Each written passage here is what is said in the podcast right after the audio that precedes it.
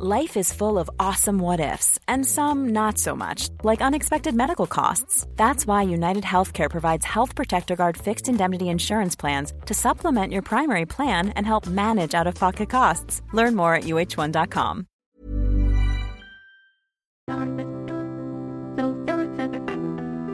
Bienvenue pour Conflit, bienvenue pour cette émission. Meilleurs vœux à vous tous, puisque c'est la première émission de l'année 2024. Nous vous retrouvons aussi avec un nouveau numéro que vous pouvez retrouver en kiosque sur notre site internet revueconflit.com.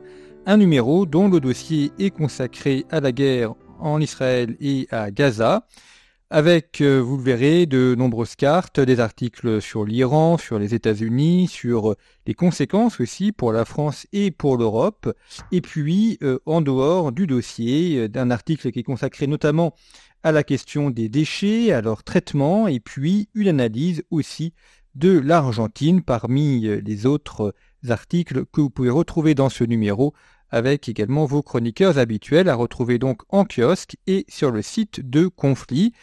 Il n'est pas trop tard pour euh, offrir euh, un abonnement à Conflit si vous avez encore quelques cadeaux de Noël que vous n'auriez pas réalisés. Eh bien là aussi, vous pouvez offrir des abonnements c'est à la fois un beau cadeau et une manière de soutenir la revue. Cette semaine, nous partons justement en Israël où nous allons faire à la fois un, bilan de situation et essayer euh, d'esquisser quelques pistes pour euh, ce qui pourrait se passer dans les semaines ou les mois à venir, notamment avec la question du Hezbollah dont le rôle est important. On le voit, un Hezbollah qui continue à exercer une menace sur Israël depuis euh, le nord, euh, nord d'Israël et sud du Liban où il est installé. On voit également euh, une alliance parfois curieuse avec le Hamas et puis ces attentats qui ont eu lieu également en Iran, revendiqués par l'État islamique.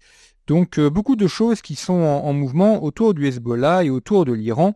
Et c'est ce que nous allons voir cette semaine avec mon invité Gil Miraeli. Voilà, merci d'être revenu euh, à ce, micro, ce qui permet comme ça de réaliser des, points de situation réguliers. Je renvoie dire nos auditeurs à d'autres émissions effectuées euh, depuis euh, maintenant deux mois. il y avoir deux ou trois émissions pour faire une analyse régulière de ce conflit. Peut-être lorsque l'on parle du, Hezbollah, rappeler enfin, ce qu'il est, pourquoi il a été créé et puis quelle est son, idéologie? Qu'est-ce qui le distingue d'autres mouvements euh, que l'on a dans la région? Donc, euh, tout d'abord, le Hezbollah est l'émanation de, la sociologie euh, libanaise.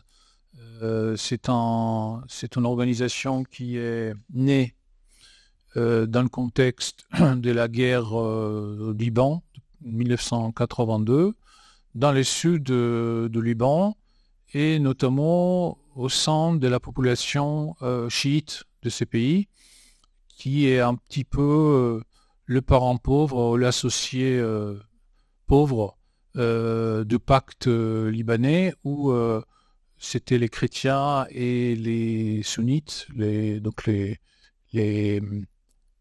et plutôt les gens qui habitaient la montagne de Liban et les, grandes villes, euh, qui ont euh, qui ont eu le, le disons le, poids politique, euh, voire l'hégémonie dans les institutions pendant les quelques premières décennies de l'histoire de, Liban, de Liban en tant que pays indépendant. donc dans le désordre qui a été créé par la présence euh, palestinienne, euh, la guerre civile, euh, l'invasion syrienne et puis l'invasion israélienne de 82, en quelques années, ces bouleversements a permis l'émergence de cette force, essentiellement fondée sur des liens étroits avec Téhéran, donc sans la révolution de 78-79 en Iran, probablement on n'aurait pas pu voir euh, euh, le Hezbollah. Il y aura eu peut-être, voire probablement, autre, un autre phénomène politique, sociologique, peut-être militaire chiite au Liban, mais pas le Hezbollah. Donc, c'est d'un côté une force très libanaise, même si c'est l'une des communautés libanaises et pas toute la nation. c'est une force aussi qui a sa base assez clairement euh, dans le sud, donc euh, le long de la frontière israélienne, un petit peu vers le nord jusqu'à la rivière Litanie, voire un petit peu plus au nord, et dans la région de Baka, Baalbek. Euh, et en même temps, c'est une force intimement liée, pas vraiment avec l'Iran, comme avec le régime de Mollah, la République islamique, islamique et chiite. Et c'est d'ailleurs euh, sa force, c'est aussi euh, sa faiblesse, comment faire converger les intérêts nationaux dans une force libanaise et le fait que cette force est aussi au service des intérêts stratégiques d'une puissance euh, étrangère qui n'a pas toujours les mêmes objectifs que le Liban. Et quels sont les, les objectifs du Hezbollah justement? Est-ce que c'est prendre le contrôle du Liban, euh, prendre la direction du Liban, euh, ou euh, est-ce que c'est de, servir un peu de, proxy ou de supplétif à l'Iran? C'est une excellente question qui expose la contradiction qui est à la base de l'existence de ce mouvement.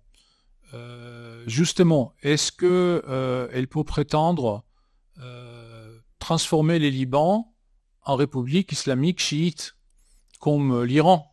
Parce que euh, du point de vue idéologique, euh, du point de vue religieux, euh, le, le, donc le parti de Dieu, est un parti qui est une sorte de parti sœur de, de, de, la mouvance hégémonique et au pouvoir à Téhéran. en même temps, euh, on sait que les chiites, même si c'est un, probablement le groupe le plus important, les chiites ne sont pas majoritaires. Euh, précisons aussi que les chiites ne sont pas 100% euh, derrière le Hezbollah. Il y a un autre grand parti politique s'appelle Amal et dont le président est le président de parlement Nabi Aberi et le président perpétuel presque euh, de parlement euh, euh, libanais. pour rappel, le, poste clé au Liban sont partagés selon une clé d'appartenance communautaire. Donc le président de, de parlement est chiite, le premier ministre est sunnite, et les présidents et les chefs d'état-major sont chrétiens. Donc, euh, le Hezbollah n'a pas euh, la majorité euh, politique et sociologique au Liban et ses objectifs ne sont pas toujours en accord avec ce qu'on peut définir comme les intérêts nationaux du Liban en matière de politique étrangère. Juste pour rappeler, le, la Syrie était une puissance occupante étrangère en, au Liban, qui a été euh, chassée après l'attentat contre Hariri en 2005. Et euh, malgré cela, et malgré le fait qu'il n'y avait pas de décision du gouvernement libanais de le faire, le Hezbollah s'est engagé euh, aux côtés de forces d'Assad pour euh, défendre les régimes qui étaient quelques années auparavant présentés comme euh, un ennemi ou un adversaire important de Liban. Euh, et donc on a une milice, un parti politique, qui est en politique étrangère et en géostratégie complètement indépendante de celle de, de, gouvernement libanais. le Hezbollah a soutenu le régime de Bachar el-Assad alors même qu'ils ne sont pas du tout de la même religion. Assad est alawite, c'est très très différent euh, déjà de l'islam et, du chiisme, et euh, effectivement que la Syrie avait été euh, un, opposant au Liban, donc ce soutien a quand même beaucoup surpris. Oui, et c'est justement c'est quand on se souvient que le Hezbollah est un proche allié, euh, c'est pas un valet de chambre, mais c'est un allié de, l'Iran, euh, qui partage donc euh, les objectifs euh, iraniens en matière de géopolitique, en, matière de politique régionale, et notamment on peut voir que les ennemis de l'Iran sont les ennemis de Hezbollah, et les alliés de l'Iran sont les alliés de Hezbollah. Au-delà des clivages communautaires ou religieux par ailleurs. rappelons que le Hamas est une émanation de frères musulmans, c'est-à-dire que c'est aussi un mouvement euh, de, chiites, de, pardon, de sunnites. On peut rappeler aussi que en 2012 ou 13, Hamas, le Hamas s'est retrouvé dans le mauvais côté de la guerre euh, euh, civile en Syrie par rapport à Assad parce que, comme beaucoup de Palestiniens, et surtout de Palestiniens de la mouvance de Hamas, donc des sunnites, donc de frères musulmans, il était plutôt du côté des rebelles, de, gens de Homs, de, Alep et d'autres, villes, euh, qui après étaient pris par de, momentanément par des islamistes sunnites. Euh, et donc le, Hamas a soutenu le, rebelle contre Assad, les rebelles sunnites euh, contre Assad, a subi le foudre du régime, y compris le palestinien. Il y avait un énorme massacre dans le quartier de Yarmouk, c'est un ancien camp de réfugiés euh, pas loin de, Damas, euh, qui a été éliminé par la Syrie. Et les gens de Hamas, les leaders de Hamas qui s'abritaient en Syrie quand l'intérêt était euh, de servir euh, comme arme euh, contre Israël, sont devenus les ennemis et ils étaient chassés de la Syrie, ce qui n'a pas empêché ni l'Iran ni les Hezbollah de renouer avec les Hamas en 2016-2007, quand c'était clair que Assad allait gagner la guerre civile, pour retrouver les alliés dans l'alliance contre Israël, qui de nouveau n'est pas euh, l'intérêt euh, numéro un du Liban, mais c'est l'intérêt euh, le plus important de Téhéran. Est-ce qu'on arrive à, mesurer la puissance militaire réelle du, Hezbollah? Comme souvent, il y a le, il y a le mythe, il y a l'image et la représentation. D'ailleurs, ils sont très doués pour la communication. Je me souviens du, euh, de leurs dirigeants qui avaient annoncé faire un discours important. Ça avait créé une tension. On avait attendu évidemment le, discours qu'il allait faire le vendredi pour savoir s'il allait euh, se ranger du côté du Hamas, soutenir le Hamas et attaquer Israël ou non. Mais au-delà de, des symboles, des représentations, quel est l'état militaire? Est-ce qu'ils ont des chars? Est-ce qu'ils ont euh, maîtrise du cyber Est-ce que quel, est l'état de leur infanterie, de leur artillerie? Alors, ce qu'on peut dire de Hezbollah, c'est que c'est une organisation euh, très efficace militairement, dans le sens où, avec relativement peu de moyens, mais avec euh, une réflexion politique et stratégique euh, très claire et un lien très étroit entre moyens militaires et objectifs politiques, cette organisation est arrivée à atteindre des, objectifs euh, stratégiques euh, très importants. Commençons par euh, le commencement, donc 82-83. le Hezbollah a fait son apparition fracassante, même si à l'époque était clandestine, avec une série de trois attentats suicides contre un QG israélien en novembre 82 à côté de, à côté de la ville de Tyr et après contre le, poste de commandement euh, et les casernes de forces françaises et des forces américaines, euh, donc Drakkar et euh, la base de Marines des États-Unis, et avec en kamikaze une voiture bourrée d'explosifs. Et ils sont arrivés à pousser dehors les Français et les Américains. Euh, ce qui en termes de rendement est extraordinaire. avec Israël, c'était un petit peu plus compliqué et long, mais après les départs de, de, l'ELP négocié avec Israël en 82-83, les Hezbollah restaient la force principale de résistance à, Israël et cela a fini par une longue guerre d'usure euh, aboutissant à un retrait israélien unilatéral non négocié de Liban au mois de mai 2000 qui est considéré comme une victoire euh, de Hezbollah. Donc ça, c'est un, c'est une caractéristique de cette organisation, euh, cette adaptation entre le moyen et les objectifs, et euh, le fait qu'avec des moyens relativement faibles, ils arrivent à atteindre des objectifs euh, assez ambitieux. Euh, en même temps, ils ne sont pas restés, disons, ils ne sont pas reposés sur leur laurier.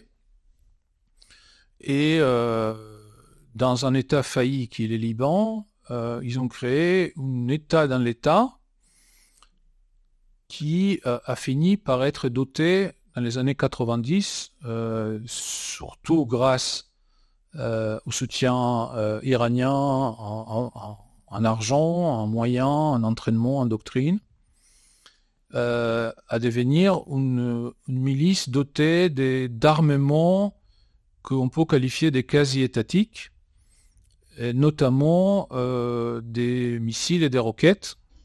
Juste pour faire vite, la différence entre missile et roquette, c'est que euh, missile, c'est une roquette qui euh, peut changer son trajectoire après les lancements et donc euh, corriger le trajectoire et devenir une arme de précision. Tandis que une roquette, c'est un projectile qui vole comme un obus. Donc, à partir du moment où le projectile a été lancé, uniquement les forces de la nature la température, euh, la vitesse, euh, évidemment les designs de, projectiles peuvent avoir un effet sur euh, les trajectoires et donc plus la portée est importante, moins la précision est, grande. Et donc on tire sur 100 km, on peut avoir une erreur de, plusieurs, centaines de mètres, voire quelques kilomètres. Donc c'est pas une arme de précision dans, dans, la portée. Et donc ils ont à la fois des missiles et des roquettes, un nombre assez important, euh, y compris des missiles euh, sol-mer. Et on se souvient de l'incident dans l'été 2006 où ils ont touché, euh, ils n'ont pas coulé, mais ils ont touché une frégate israélienne qui patrouillait au large de Beyrouth. ils ont aussi de, de missiles sol-sol euh, euh, avec une tête euh, explosive importante des centaines de kilos et un niveau de précision assez important qui couvre, avec des portées de plusieurs centaines de mètres, donc qui couvre toutes les, agglomérations israéliennes, mais aussi les, les centrales, les ports, les deux ports euh, principaux, l'aéroport, euh, les bases euh, aériennes, autres bases importantes de l'armée israélienne, ainsi que des infrastructures comme de, de, raffineries ou des, échangeurs autoroutières ou des dépôts importants de, des carburants, des, des munitions, d'alimentation, etc. Et donc, ils ont des moyens stratégiques. Euh, ces dernières années, ça nous semble normal, mais euh, c'était rare au XXe siècle d'avoir des, organisations terroristes avec une certaine capacité de guérilla, qui est euh, l'infanterie légère, s'est doté des moyens qui étaient considérés jusqu'à il y a pas longtemps comme étatiques, notamment depuis très peu d'années euh, les drones. Euh, on voit aussi chez les Houthis euh, donc des drones qui volent, mais aussi les drones maritimes. Ce sont des capacités qui sont rendues accessibles parce que la technologie est plus simple à utiliser et parce que les prix est, moins élevé. Donc ça, c'est cette première dimension. Ensuite, ils ont aussi une sorte de grande armée des terres, plutôt de fantassins, qui a deux objectifs principaux.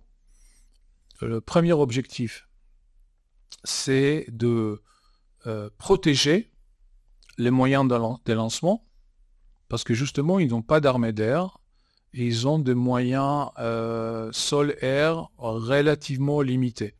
Et donc, sont exposés à l'aviation israélienne, euh, à la fois pour les renseignements comme pour la frappe, les attaques, mais on sait déjà que l'aviation seule ne peut pas arrêter les tirs.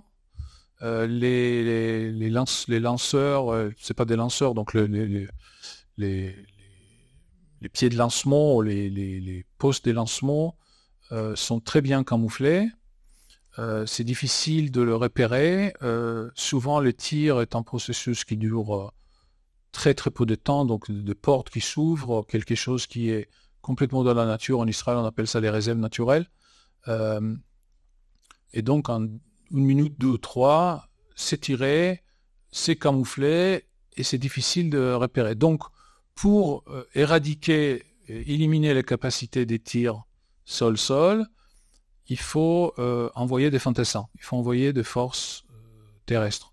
Et donc, le Hezbollah a des unités dont le rôle est de aller en rencontre de forces israéliennes et les, protéger leurs moyens, leurs dépôts et leur, leur, leur, leur base des lancements, et plus généralement de, euh, de se battre contre une armée israélienne qui viendrait éliminer les capacités militaires stratégiques de, Liban. Donc ça, c'est le premier objectif. Deuxième objectif, c'est une force euh, euh, offensive qui s'appelle Radwan.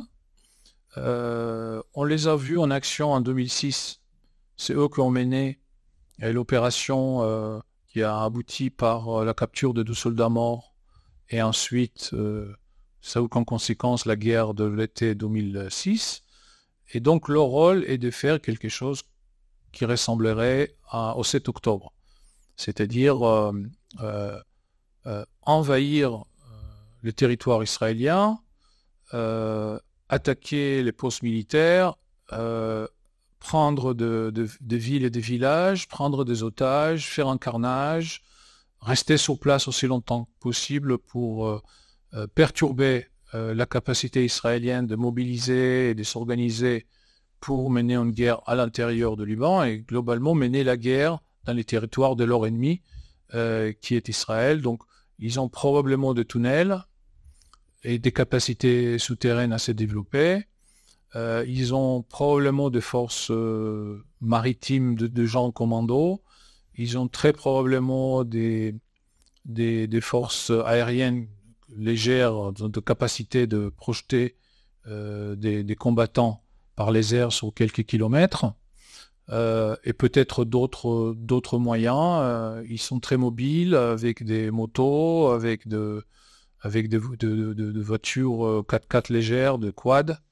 Euh, voilà, donc c'est à peu près, euh, pour parler chiffres, euh, on estime qu'ils ont à peu près 100 000 militaires, tout compris. C'est difficile de savoir combien sont organisés en unités combattantes prêtes à s'élancer des mains. Les forces Radouane, c'est probablement un cinquième de leur force totale.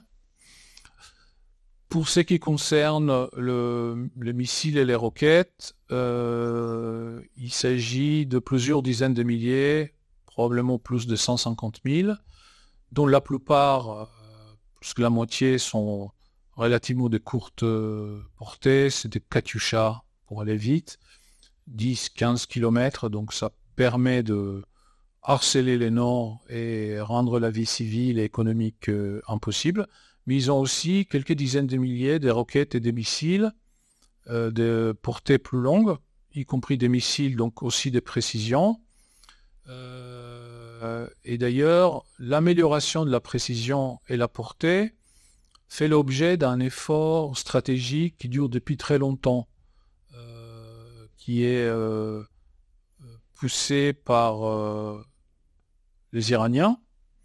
Donc on sait que par exemple pour les, bombes aériennes, la plupart des armées, de l'air ont des bombes aériennes à fragmentation, donc des bombes qu'on appelle à usage euh, général, des, 250 kg, 500 kg, 1 tonne, mais ce sont des bombes euh, stupides. Donc c'est des bombes qu'on balance, qu'on largue, euh, comme pour aller vite, comme à peu près comme la, Deuxième Guerre mondiale avec évidemment des, écarts entre la cible et les impacts, et en effet statistique, pour euh, toucher en, cible, il faut euh, larguer plusieurs euh, de ces, bombes. Donc, depuis quelques décennies, il y a des moyens de rendre ces munitions précises.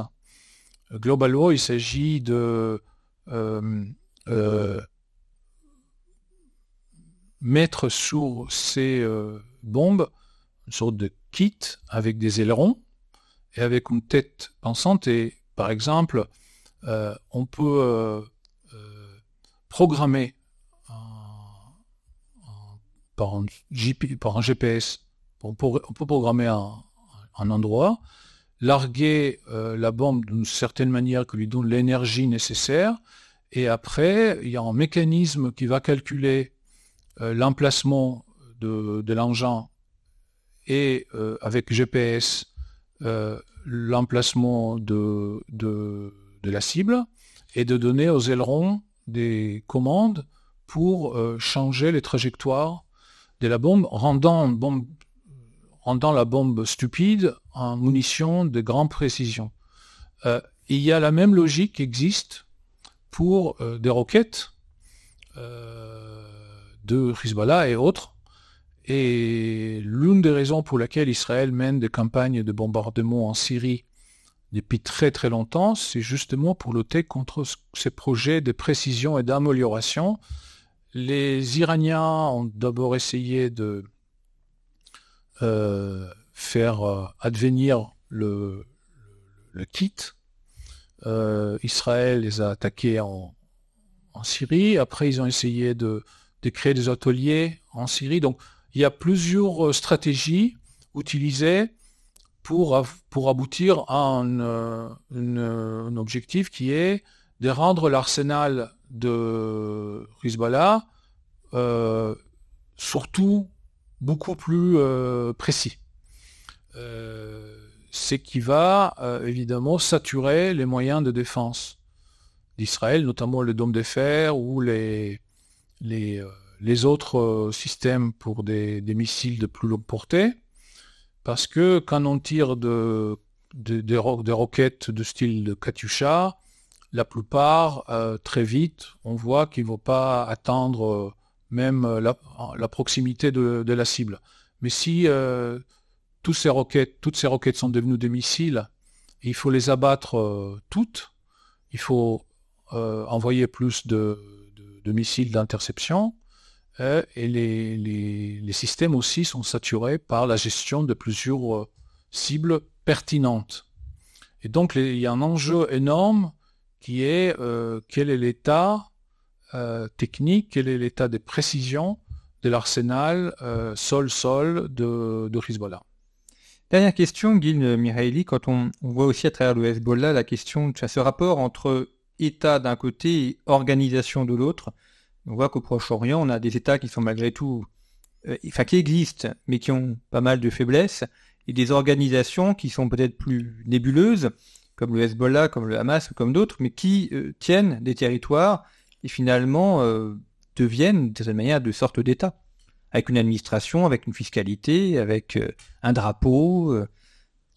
Oui, c'est probablement le, problème géopolitique le phénomène géopolitique le plus important au Moyen-Orient. La dernière guerre euh, du, système géopolitique euh, ancien, c'était la guerre des 73 entre Israël d'un côté et les États d'Égypte et de la Syrie de l'autre côté. Euh, c'est effectivement la guerre qui a mis fin aux guerres entre États, au moins pour ce qui concerne le conflit israélo-arabe. Sauf que très vite après, les années 70, on a vu la montée de, terrorisme palestinien. À l'époque, c'était l'OLP. Donc, c'est les, grandes époques de.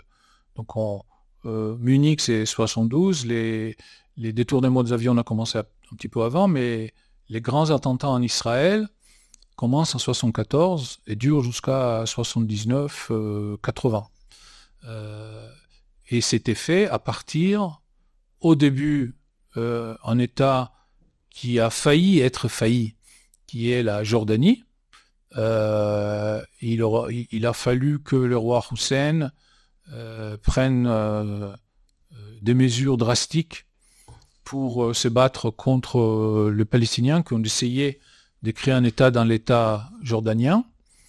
Et quand les, l'OLP a été chassé du Liban, de, de, la, Jordanie, la Syrie ne permettait pas de créer un, un, sorte de Fatahland en zone non contrôlée par les gouvernements en Syrie, mais en Liban, là où le gouvernement était faible, à partir de 68-69, s'installe pour la première fois une milice au sein d'un État failli.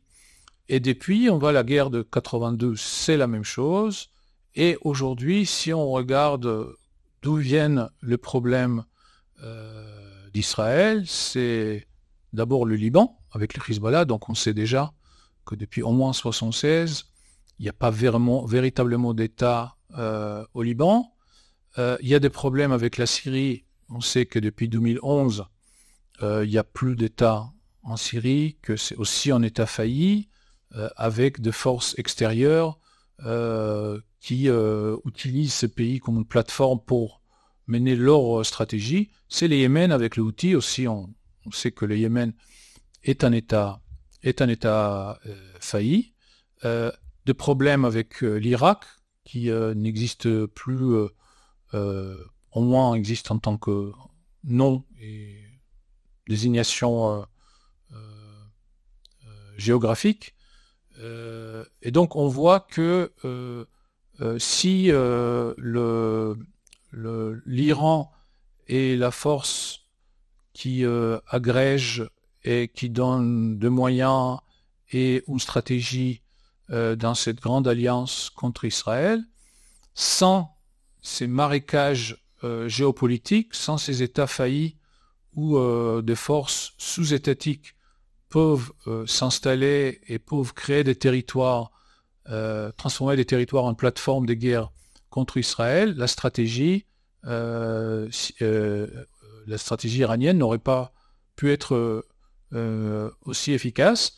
Et euh, avec euh, une, évolution, sinon une révolution technologique qui permet à ces milices, que ce soit le Hezbollah ou les Houthis ou les, les, Palestiniens, d'avoir des armes stratégiques, notamment des, missiles sol-sol, peut-être des mandes solaires, sol-mer et des drones les dotant des capacités euh, extrêmement importantes euh, et on voit à quel point les Houthis arrivent à perturber les commerces maritimes internationaux, finalement avec relativement peu de moyens. Merci beaucoup Guillaume Haley pour cette euh, présentation du, Hezbollah et des incidences et conséquences pour la région. Beaucoup d'autres éléments sont à retrouver dans le numéro de conflit qui est actuellement en kiosque Israël, la guerre sans fin, notamment une analyse comparée de la stratégie du FLN et du Hamas, ainsi qu'un article consacré à la question des régions en Europe. Un numéro à retrouver en kiosque et sur notre site internet.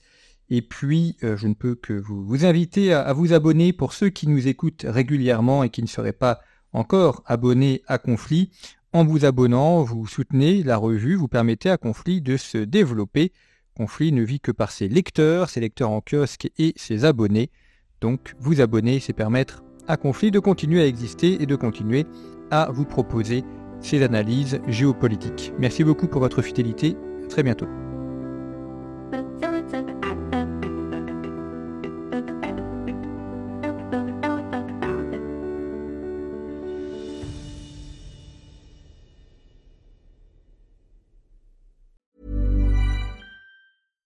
Deserves the best, and there's no better place to shop for Mother's Day than Whole Foods Market. They're your destination for unbeatable savings, from premium gifts to show-stopping flowers and irresistible desserts. Start by saving 33% with Prime on all body care and candles. Then get a 15-stem bunch of tulips for just $9.99 each with Prime. Round out Mom's menu with festive rosé, irresistible berry chantilly cake, and more special treats. Come celebrate Mother's Day at Whole Foods Market.